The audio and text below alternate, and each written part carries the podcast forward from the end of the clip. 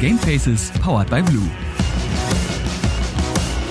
Und damit herzlich willkommen zu Folge 28 von Gamefaces powered by Blue, eurem hoffentlich mittlerweile neuen Lieblingspodcast. Ja, ganz so neu ist er mittlerweile auch nicht mehr, aber auch egal.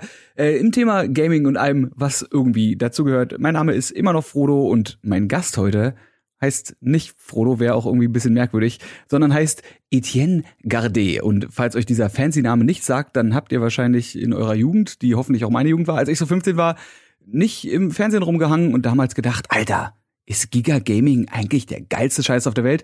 Da kennt man ihn nämlich unter anderem auch her. Und wenn nicht von da, dann wohl hoffentlich spätestens von den Rocket Beans. Und das war irgendwie völlig durcheinander, aber egal. Etienne, hallo. hallo Frodo, äh, danke für die Einladung. Hat's doch schon ganz gut zusammengefasst eigentlich. Ja, irgendwie sowas, ne? Also das war so mein, mein äh, Gedanke dahinter. Ja, weiß ich nicht, für die, die dich nicht kennen, kann man dich vielleicht ganz kurz vorstellen? Ja. Also du bist eigentlich so eins der, der Urgesteine, wenn es um Gaming-TV und Gaming-Content geht im deutschsprachigen Raum. Wie gesagt, mit äh, Giga TV, Game One warst du auch beteiligt und jetzt eben äh, auch bei den Rocket Beans dabei. Das ist ja so, ne? Das, das sind so die drei, drei größere, größeren Meilensteine so in meinem Berufsleben. Das stimmt. Damals mit, ich glaube, ja, war ich denn 21 oder Ende 20? Ich weiß es gar nicht mehr genau, wann war das? Oktober 2000 habe ich angefangen bei Giga. Als Moderator und Producer, ne? Nee, damals nur als Moderator. Da wurde ich einfach nur eingestellt. Da ähm, war ich ja noch Volontär bei, bei Giga. Also quasi eine Ausbildung zum Online-Redakteur gemacht und nebenbei moderiert. So war es zumindest die offizielle Bezeichnung. Und da war ich dann, ja genau, neun Jahre. Da war ich quasi bis ich 30 war, glaube ich. Und bin dann nach Hamburg zu Simon und Brudi, die dann damals Game One gegründet haben in Hamburg. Die ähm, Gaming-Sendung für MTV damals und dann, ja, ist das irgendwann auch, wie lange ging das denn? Acht, auch fast acht, neun Jahre oder so. Nein, nicht ganz bis 2015. Ich kriege die Daten, kriege ich auch nicht mehr alle zusammen. Und dann, ähm, ja, haben wir daraus dann eben Rocket Beans gegründet und das ist jetzt immer noch aktuell. Das Ding, das steht noch.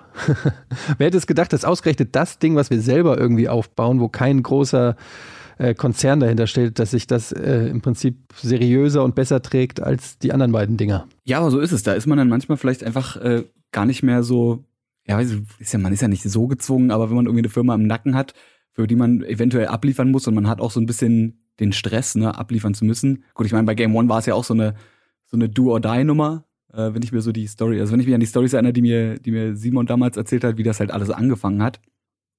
Aber es ist trotzdem, ich glaube, es ist ein anderer Stress, weil es ist so ein Stress, den man für sich selber macht. So, man muss das jetzt schaffen, weil das ist so ein Projekt, an dem man vielleicht auch irgendwie hängt oder wo man einfach wirklich so, du, das Herzblut reinfließen lässt. Also nicht, dass ihr das bei Giga und bei Game On nicht gemacht hättet. Äh, Quatsch, bei, bei Giga nicht gemacht hättet, aber weißt du, was ich meine? Ja, klar. Ich meine, du kannst halt einfach auch ein Stück weit mit beeinflussen. Das war ja auch so, also Giga war ja dann irgendwann, wurde dann irgendwann verkauft an Sky und ähm, MTV gehörte, beziehungsweise dann später Viva, gehörte ja dann auch Viacom. Und das sind dann einfach zwei riesengroße, international geführte Konzerne, die wenig leidenschaftlich an so ein Thema rangehen. Die gucken einfach, ob die Zahlen so sind, wie sie sich das vorstellen. Und wenn nicht, dann wird da in der Regel dann auch nicht mehr groß über Potenziale oder Fehler oder sonst irgendwas nachgedacht, sondern da wird einfach ein Cut gemacht, ja. Und in beiden Fällen, also sowohl Giga war ja da schon nicht mehr im Kabelfernsehen, war also schon eher so ein untergehendes Schiff, würde ich es jetzt mal nennen. Und Game One war zumindest aus Sicht von Viacom ein Konzern, der mit Sitz in New York, beziehungsweise die europäische Division, glaube ich, mit Sitz in, in Holland. Das war einfach nur eine Zahl auf einem Zettel von eine Million irgendwelchen äh, Firmen und, und Sendungen und, und Lizenzen, die die haben. Und dann gucken die einfach, ja, macht die Gewinn, wie viel oder wie wenig? Zack. Und da interessiert die dann auch nicht, ja, aber die sind echt lustig und die stecken da auch viel Herzblut rein. Das interessiert dann den Top-Manager, der mit dem Hubschrauber auf dem Gebäude in New York landet, nicht so viel. Also so stelle ich so rede ich es mir zumindest schön. Ich, ich glaube, so ist das bei den Top-Managern. Die fliegen A, fliegen die alle Hubschrauber und landen auch prinzipiell nur auf Gebäudedächern. Und wenn sie irgendwo hin müssen, wo kein hohes Gebäude steht, dann muss da erst ein hohes Gebäude gebaut werden. Genau, der kommt erst, wenn das Gebäude steht. Genau, der kommt. Also vielleicht fliegt auch vorher, was das fliegt vorher so ein Lastenhubschrauber und der baut dann da so einen großen Turm hin, ja, setzt den da einfach ab und da landet dann der andere Hubschrauber drauf. Oder die sind sowieso, ähm, Hier wie Sauron. Hier, du bist ja Frodo quasi, ne? So wie das Auge Saurons, so stellt man sich das vor. Da irgendwo so ein, ähm, so ein Viacom Tower, der so ein, so ein rotes, roten, rotes Auge, da so ein Feuerauge oben hat und daraus alles sieht und steuert. Mein Gehirn hat jetzt schon wieder angefangen, so direkt das Viacom-Logo, das I und das O aus Viacom ja. so zusammenzupacken und dann hast du direkt auch so ein Auge mit so, mit so einer länglichen äh, Pupille drin. Hm, gut, okay. Ich merke, ja. du bist ein, äh, also ich vor mich merke so, als ob ich das nicht vorher schon gewusst hätte, ein sehr, sehr kreativer Bursche. Du hast auch Medienwirtschaft studiert mhm. an der mhm. Rheinischen Fachhochschule in Köln. Das heißt, du warst von vornherein schon irgendwie immer, immer für sowas zu haben oder warst du als Kind, wolltest du eigentlich Müllfahrer werden, so wie ich? Ja, da habe ich mich auch beworben, aber die haben mich nicht genommen. Die verdienen echt gut, ne? Ja, da kommst du gar nicht so einfach rein. Also, zu Recht. Ja. Nee, aber das Ding ist so, also dass ich schon immer irgendwie was mit Medien machen wollte, das stimmt, schon nach der Schule. Da hatte ich halt noch nicht so richtig den Plan irgendwie, wie finde ich überhaupt einen Weg in die, in Anführungsstrichen, Medien. Also ich war, ich habe dann Praktika gemacht bei verschiedenen Agenturen, so das eine war irgendwie eine Webdesign-Agentur, wo ich dann so ein bisschen HTML gelernt habe und so, das war mir aber zu viel Programmieren und zu wenig irgendwie Kreatives und so. Und dann habe ich irgendwann gedacht, so ja, okay, am, am liebsten würde ich vielleicht sowas wie Texter oder Autor oder so werden. Aber da habe ich dann auch nicht direkt dran gedacht, wie, wie wird man Autor von Harald Schmidt oder so, sondern irgendwie dachte ich, ja gut, Werbeagentur, irgendwie Werbung machen. Und habe dann auch noch mal ähm, in der Werbeagentur gejobbt. Und dann kam halt einfach über Zufall kam halt dieses Casting von Giga.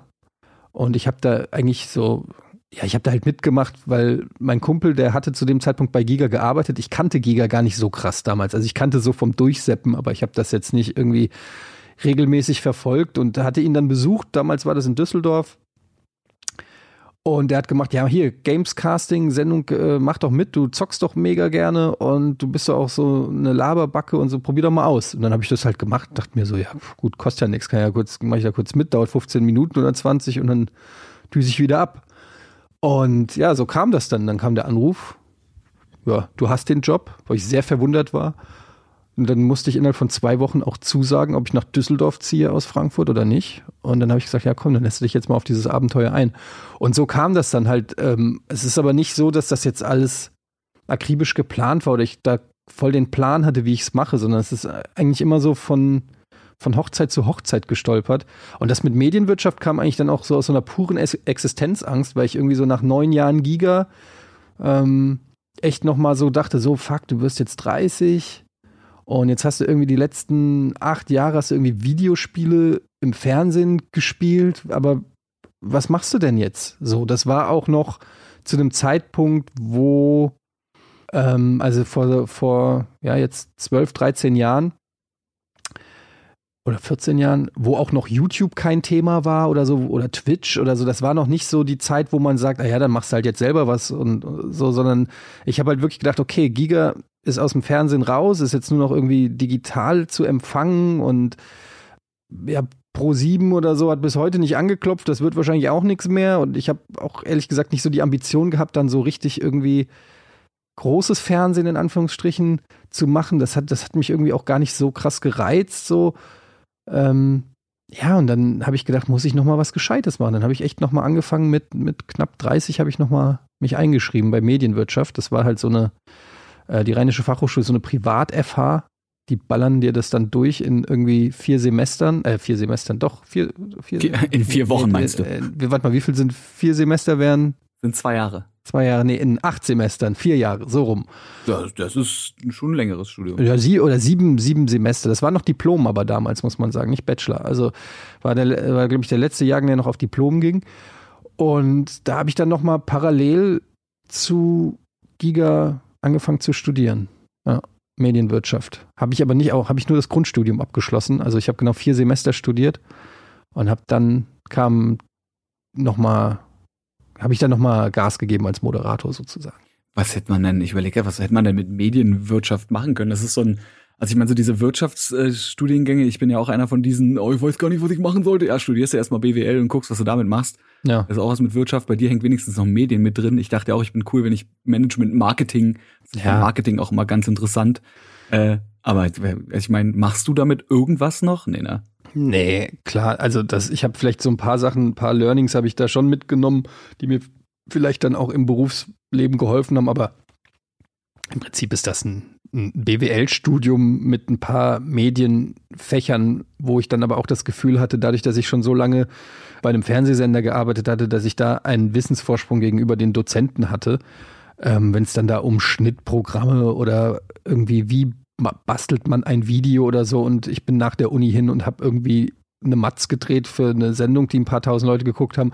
Das war dann irgendwie so, also der praktische Teil, der hat mir wenig gegeben, das wusste ich besser und der theoretische Teil war dann sowas wie Rechnungswesen und mhm. Finanzen und Buchhaltung und so und da habe ich gedacht, ja, also ja, das ist nicht der Weg. Steuerberater für besorgen. Ja, und das ist auch vor allen Dingen nichts, was ich beruflich, also wem mache ich was vor? Ich werde halt niemals so mit Zahlen irgendwie groß was machen. Habe ich zumindest damals gedacht.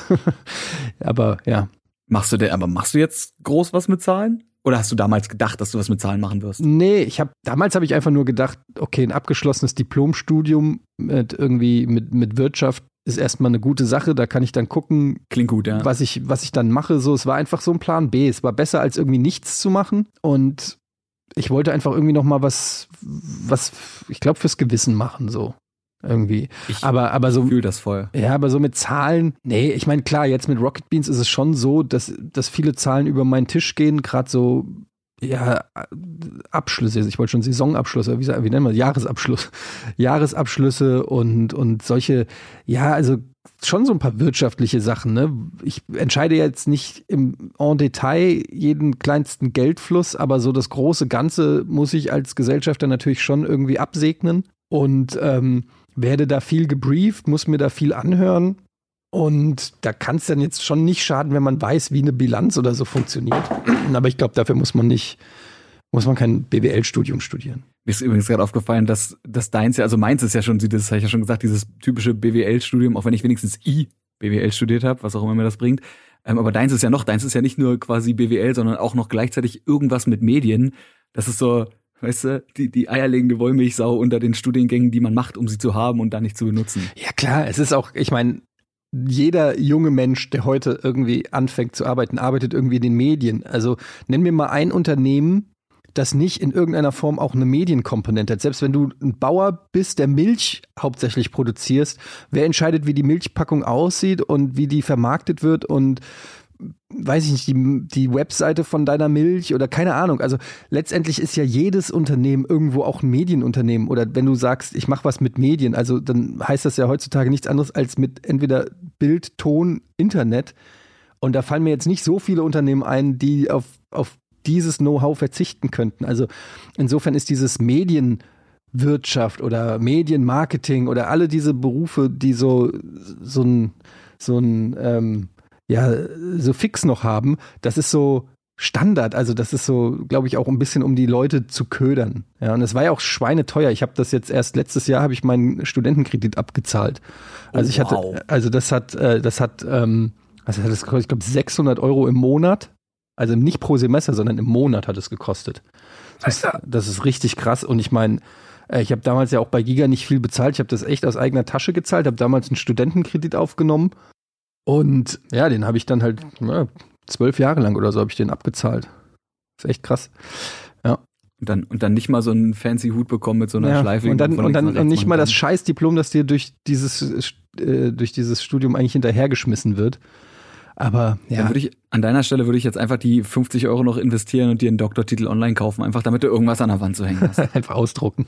Die gibt's sogar mit Wachssiegel und mit Bilderrahmen. Kostet ein bisschen mehr, aber es ja. ist worth.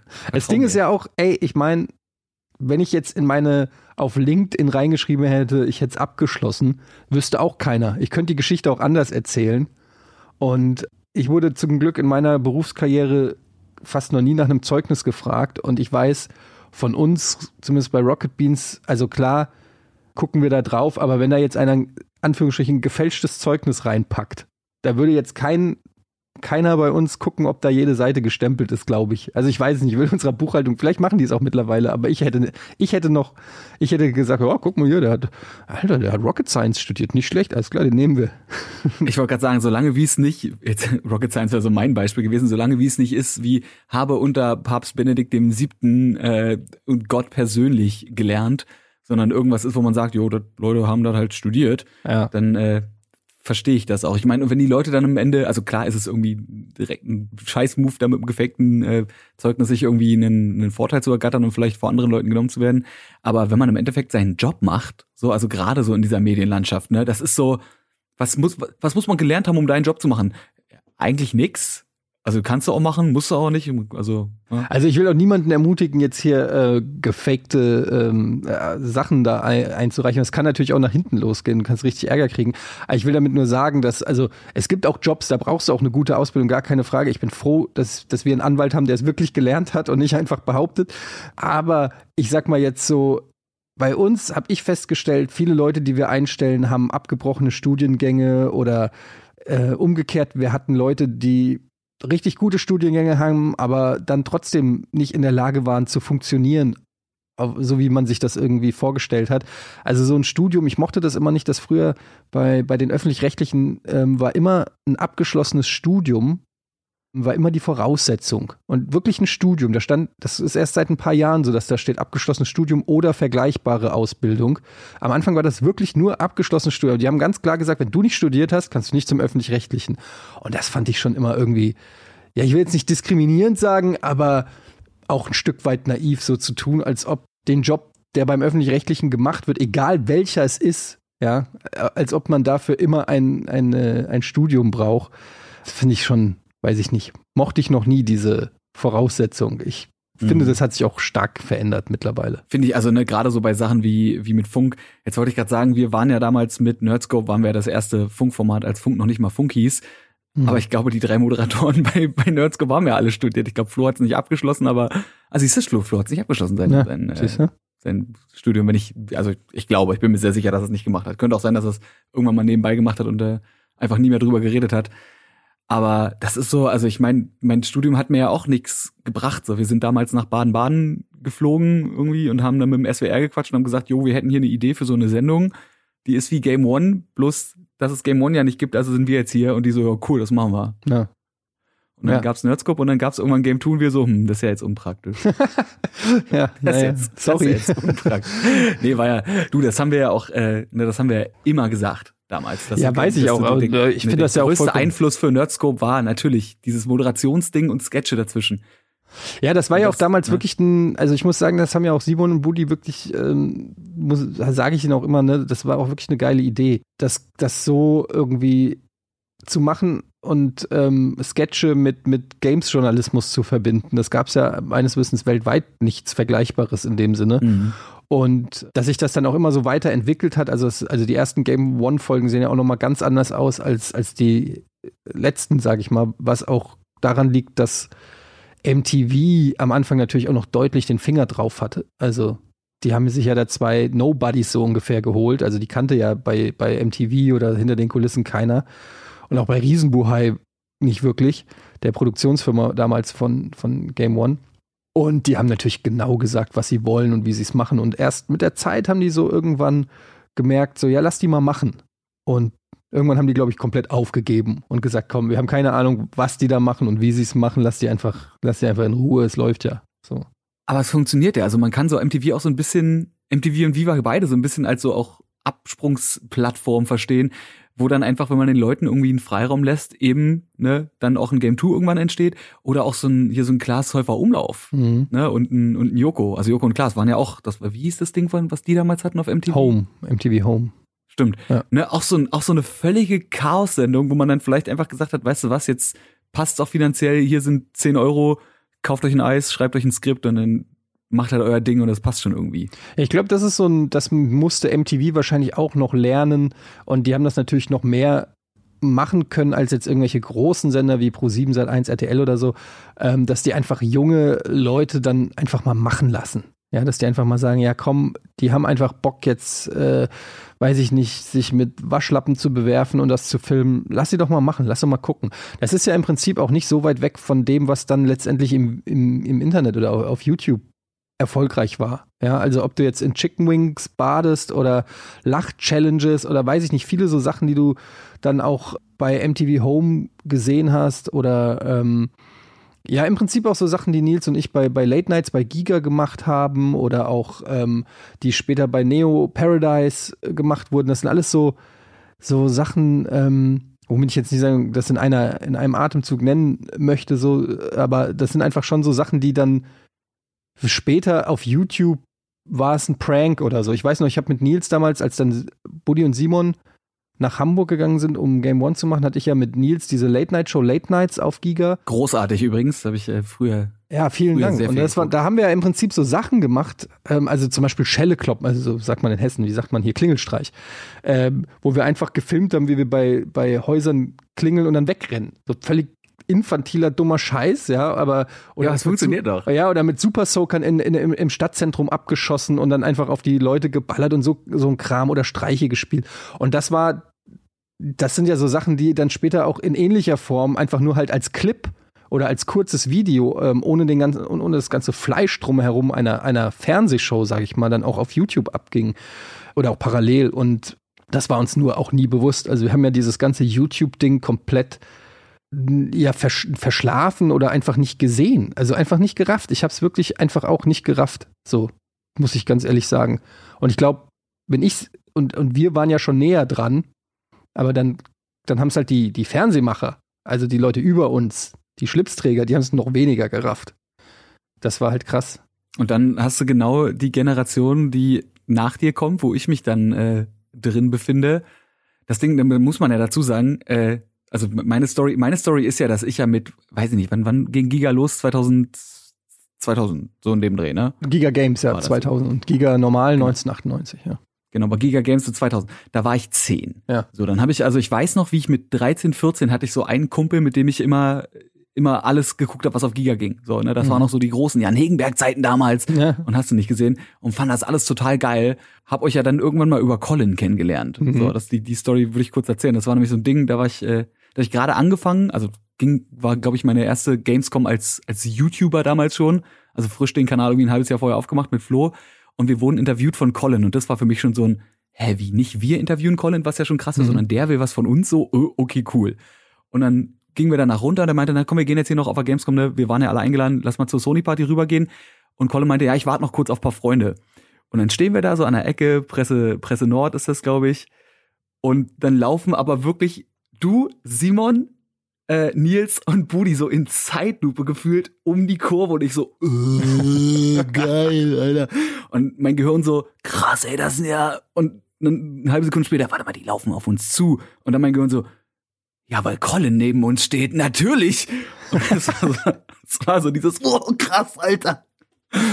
Dann weiß ich nur noch, da hat, äh, hat mir der Nils, äh, eine junge Dame, mit der ich eigentlich am, am Rumflirten war, tatsächlich Ausgespannt. Wett, wettgemacht, nee, ausgesp ausgespannt an dem Abend. Was aber okay war, weil ich dann sehr, sehr lange Gespräche mit, äh, mit, äh, mit Budi und mit Simon hatte. Ja, wer Äh, da, nee, und jetzt wer da, wer da jetzt- gewonnen hat am Ende. Siehst du, und jetzt sind wir beste Freunde, Ede. Das, das weiß, wissen ja auch wenige, weil wir, wir haben ja so eine sehr. Nee, aber ich meine, so jetzt mittlerweile äh, finde ich das ganz cool, dass man irgendwie sagen kann, man ist auf eine gewisse Art doch auch schon kollegial Naja, auf jeden Fall. unterwegs. Und wo ich- wollte ich denn? Ach so, aber der Witz ist, was ich sagen, wo ich eigentlich hin wollte, war ja, ich bin halt die Generation nach dir, die quasi euren Kram geguckt hat, Mhm. aber dann zeitlich einfach gut im YouTube, also gut ins, ins YouTube-Game reingerutscht ist und dann das nehmen konnte mit dem Wissen, wie YouTube funktioniert und das neu machen konnte. Wobei Ja. ihr jetzt, also ihr, ihr habt ja auch, ihr habt ja auch verstanden jetzt. ne? Ja, also fu- 15 bei Jahre Game 2 meine ich, später. ist ja so. Ähm, Ja, aber ist egal, reicht ja. ja, naja, also es ja ist halt noch. schon, das ist auch so ein bisschen was, wo ich äh, immer so ein bisschen mit Wehmut äh, hingucke, weil ich war ja immer abhängig von irgendwelchen großen Konzernen und habe auch immer beschissen verdient, weil die einfach am längeren Hebel saßen, weil klar, ich wollte natürlich vor die Kamera, ich wollte irgendwie, es war ja auch ein Traumjob, Videospiele hauptberuflich äh, zu machen und das noch im Fernsehen und irgendwie tausende Fans zu haben und so. Das war natürlich auch geil, ja, aber der Sender wusste das auch, dass das geil ist und dass das jeder will. Und deshalb gab es da auch keinen Grund, einen groß irgendwie äh, auszuzahlen. Mhm. Ja? Also meine ersten Jahre bei Giga habe ich 1000 Euro brutto verdient. Brutto. Ja, also da kam dann am Ende, weiß nicht, 700 Euro hatte ich im Monat Alter. für alles. Und äh, also für Wohnung, Essen und so weiter. Und ähm, das, obwohl ich jeden Tag im Kabelfernsehen Moderator war. Jeden Tag zwei Stunden live und wir auch sehr erfolgreich waren mit Giga Games, ja. Das war im Prinzip war das schon sowas, wo ich gedacht habe, also erst später, wie geil ist das so mit YouTube und jetzt natürlich auch mit Twitch und so, du bist einfach so eine One-Man-Army, du schuldest keinem irgendwie groß Rechenschaft außer deinen Zuschauern, du kannst irgendwie machen, was du willst, du kannst, du bist dein eigenes Unternehmen. Also diese Form von Unabhängigkeit ist schon etwas, was ich immer irgendwie auch beneidet habe von, von, von YouTubern und, und, und Streamern und so. Das ist schon auch irgendwie geil und es äh, hat sich einfach so nicht gefügt. Ich war irgendwie dann auch so ein bisschen im goldenen Käfig, hatte ich das Gefühl. Ich will mich auch nicht beschweren, weil ich habe auch viel gelernt und auch viel mit angeschoben. Aber ja, es war, man muss, man ist halt immer so ein Stück weit auch in seiner Zeit gefangen und du musst halt auch zur richtigen Zeit am richtigen Ort sein. Und da haben wir halt einfach dieses YouTube-Ding. Ich weiß noch, dass wir bei Game One haben wir gesagt, ey, wir brauchen einen Game One YouTube-Channel. Haben wir, haben wir MTV, also Viacom gesagt und die haben halt gesagt, nee, so einen Quatsch brauchen wir nicht. Wollen wir nicht. Ja. Ja. Ich finde es übrigens lustig, dass du von einer One-Man-Army sprichst. Und äh, wie viele Mitarbeiter gibt es bei den Rocket Beats aktuell? 100, ja. Über 100, ja. aber ja, wobei, trotzdem, ihr, seid, aber, ihr seid, mit ihr seid trotzdem alle ein Organismus, ja? ja, naja, also ich sag ja auch nach wie vor, äh, habe ich dieses, diese, diese äh, richtig krasse Unabhängigkeit habe ich ja auch immer noch nicht erreicht. Aber dieser Mythos, diese 100 Leute, das muss man auch vielleicht mal, weil ich das immer wieder höre. Und das ist halt so auch ein bisschen die Krux an der Sache, weil es immer davon abhängt, mit was man sich vergleicht. Wenn du, wenn du sagst, Rocket Beans sind Streamer, dann sind natürlich 100 Leute völlig irre, weil für einen Streaming-Sender oder für Streaming brauchst du im Prinzip einen oder vielleicht zwei, wenn du noch irgendwie Sachen, jemanden mhm. hast, der die Sachen schneidet oder so. Aber für einen Fernsehsender sind natürlich 100 Leute ein Witz. Also weiß ich nicht, Neo Magazin Royal oder jetzt hier ZDF Magazin hat 100 Leute für eine Sendung, die einmal die Woche kommt. Ja, äh, der RBB hat 1000 Festangestellte oder irgendwie so. Also die Dimensionen gehen dann natürlich auseinander und deshalb ist immer die Frage, mit was vergleicht man sich? Für einen Fernsehsender haben wir wenig, für, für Streaming haben wir sehr viele. Und wenn du dann mal aufdröselst, wie sich das verteilt, du hast dann alleine schon auf die Game 2 Crew fallen schon, weiß ich nicht, 25 Leute oder so.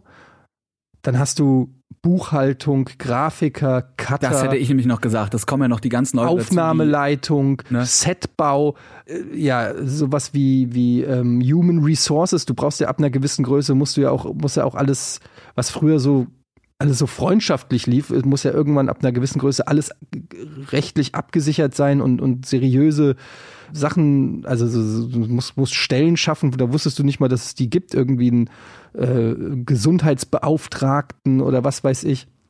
Dann hast du noch nicht, da sind noch nicht die Redakteure drinne, da sind noch nicht die Moderatoren drin. Also das läppert sich dann einfach schon. Das geht dann schon recht schnell und am Ende jammert trotzdem jeder, dass, dass wir zu wenig Leute sind und dass er noch mehr bräuchte, so ungefähr. Also, das klingt nach außen hin natürlich immer krass viel.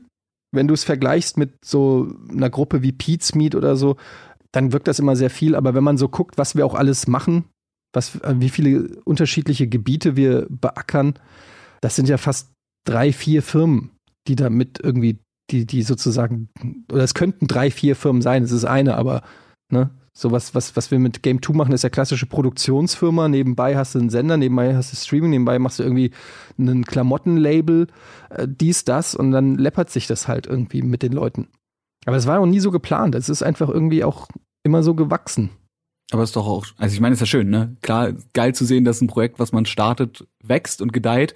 Und äh, dann natürlich auch noch dafür verantwortlich zu sein, dass man irgendwie auch mehr Leuten noch eine Arbeit gibt und ne, nicht, nicht nur selber sagt, so ich habe hier den geilen Job, sondern jetzt äh, in eurem Fall wirklich sagen kann, so, yo, wir können auch anderen Leuten irgendwie eine, eine Tür aufmachen in diese, in diese geile Welt der, ich weiß, des Games-Journalismus ist es ja nicht nur, in, dieses, mhm. in diese geile Welt der Medien- und Games-Landschaft, ne, und hier irgendwie Leute mit aufnehmen, ist, ist nice. Und äh, du hast ja vorhin schon gesagt, du bist Gesellschafter bei den Beans, aber du bist ja nicht nur Gesellschafter, du bist ja auch Mitbegründer, denn ja, große Überraschung für die, die es nicht wissen, das E in Rocket mhm. Beans ist das E aus Gade hinten, ne Quatsch, ist das E von Etienne und die anderen Buchstaben sind natürlich Budi, Äh, Etienne haben wir schon gesagt, Arno, Nils und Simon.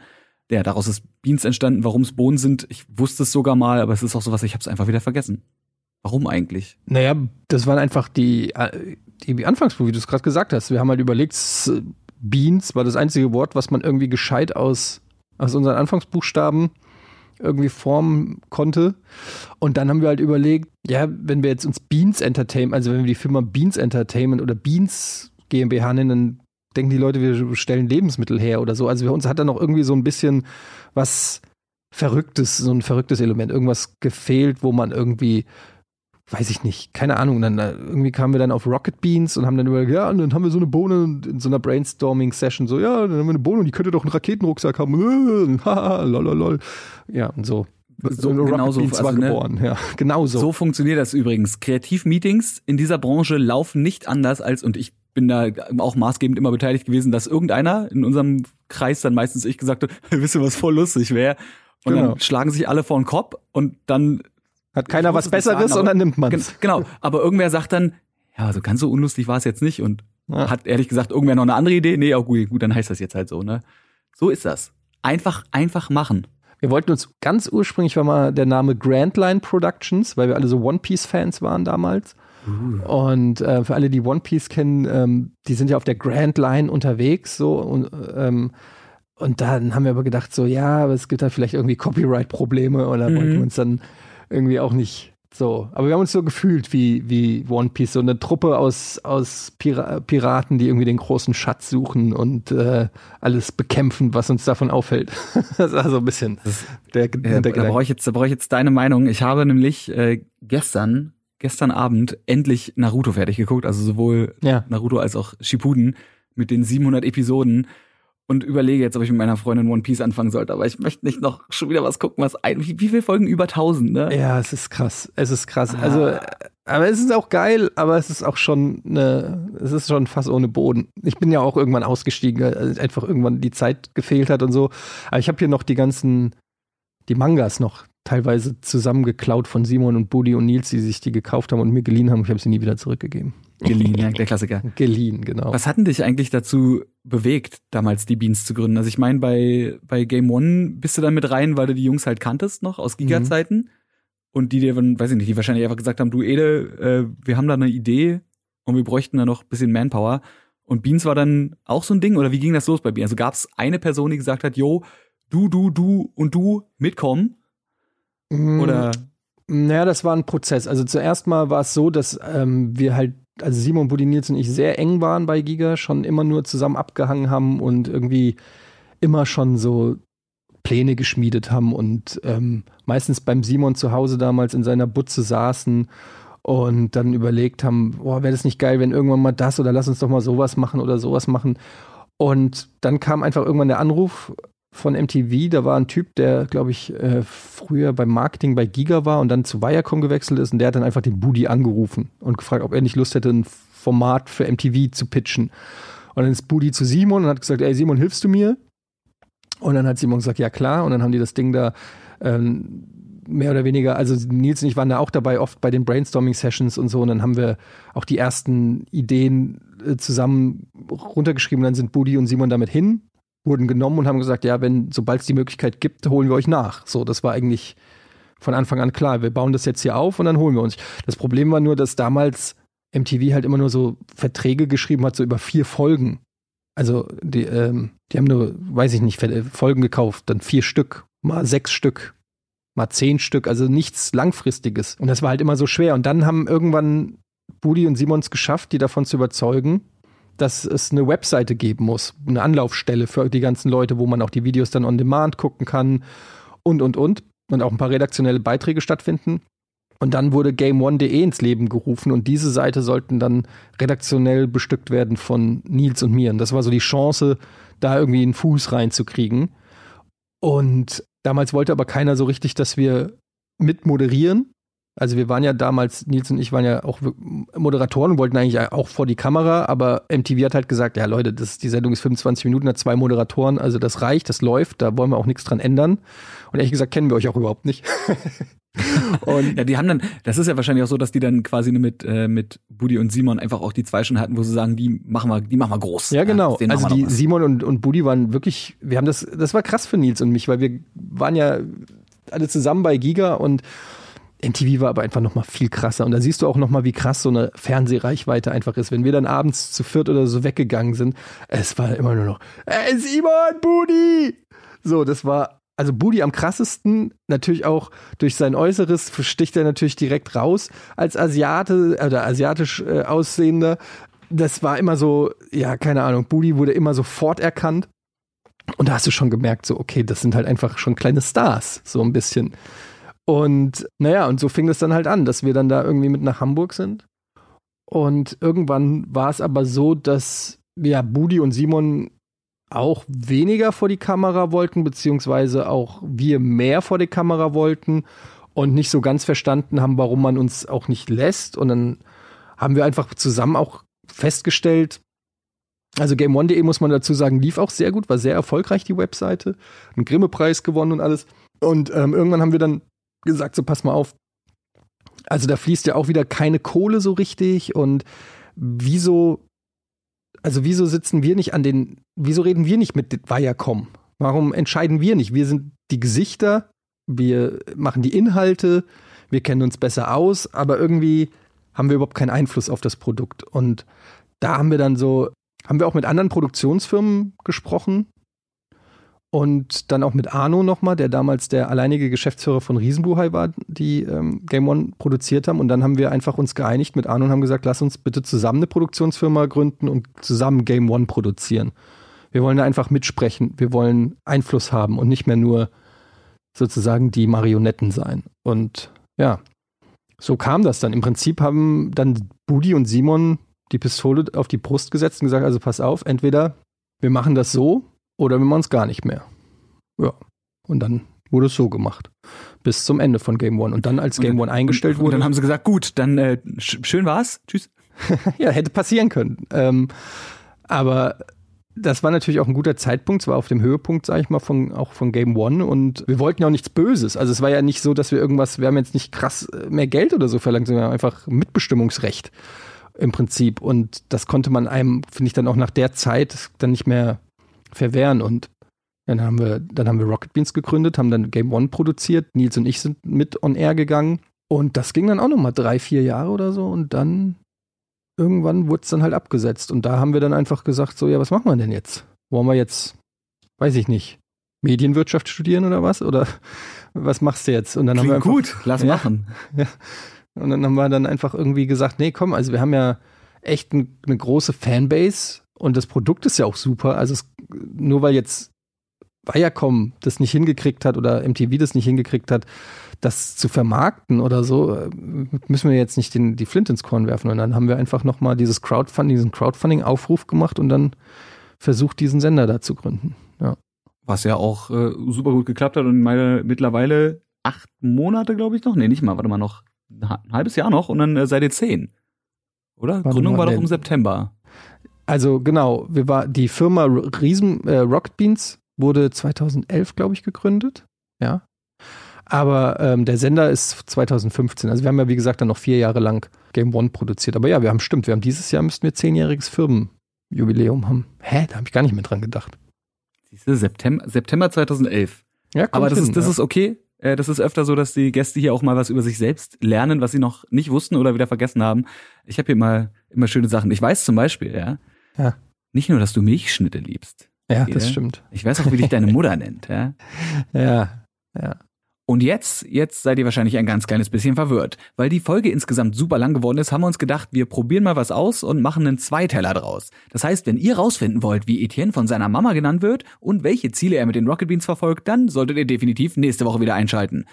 Das war's also erstmal für diese Woche. In der Zwischenzeit lege ich euch natürlich die ganzen anderen Folgen ans Herz und wir sehen uns dann hoffentlich nächste Woche wieder zu Folge 28, Part 2.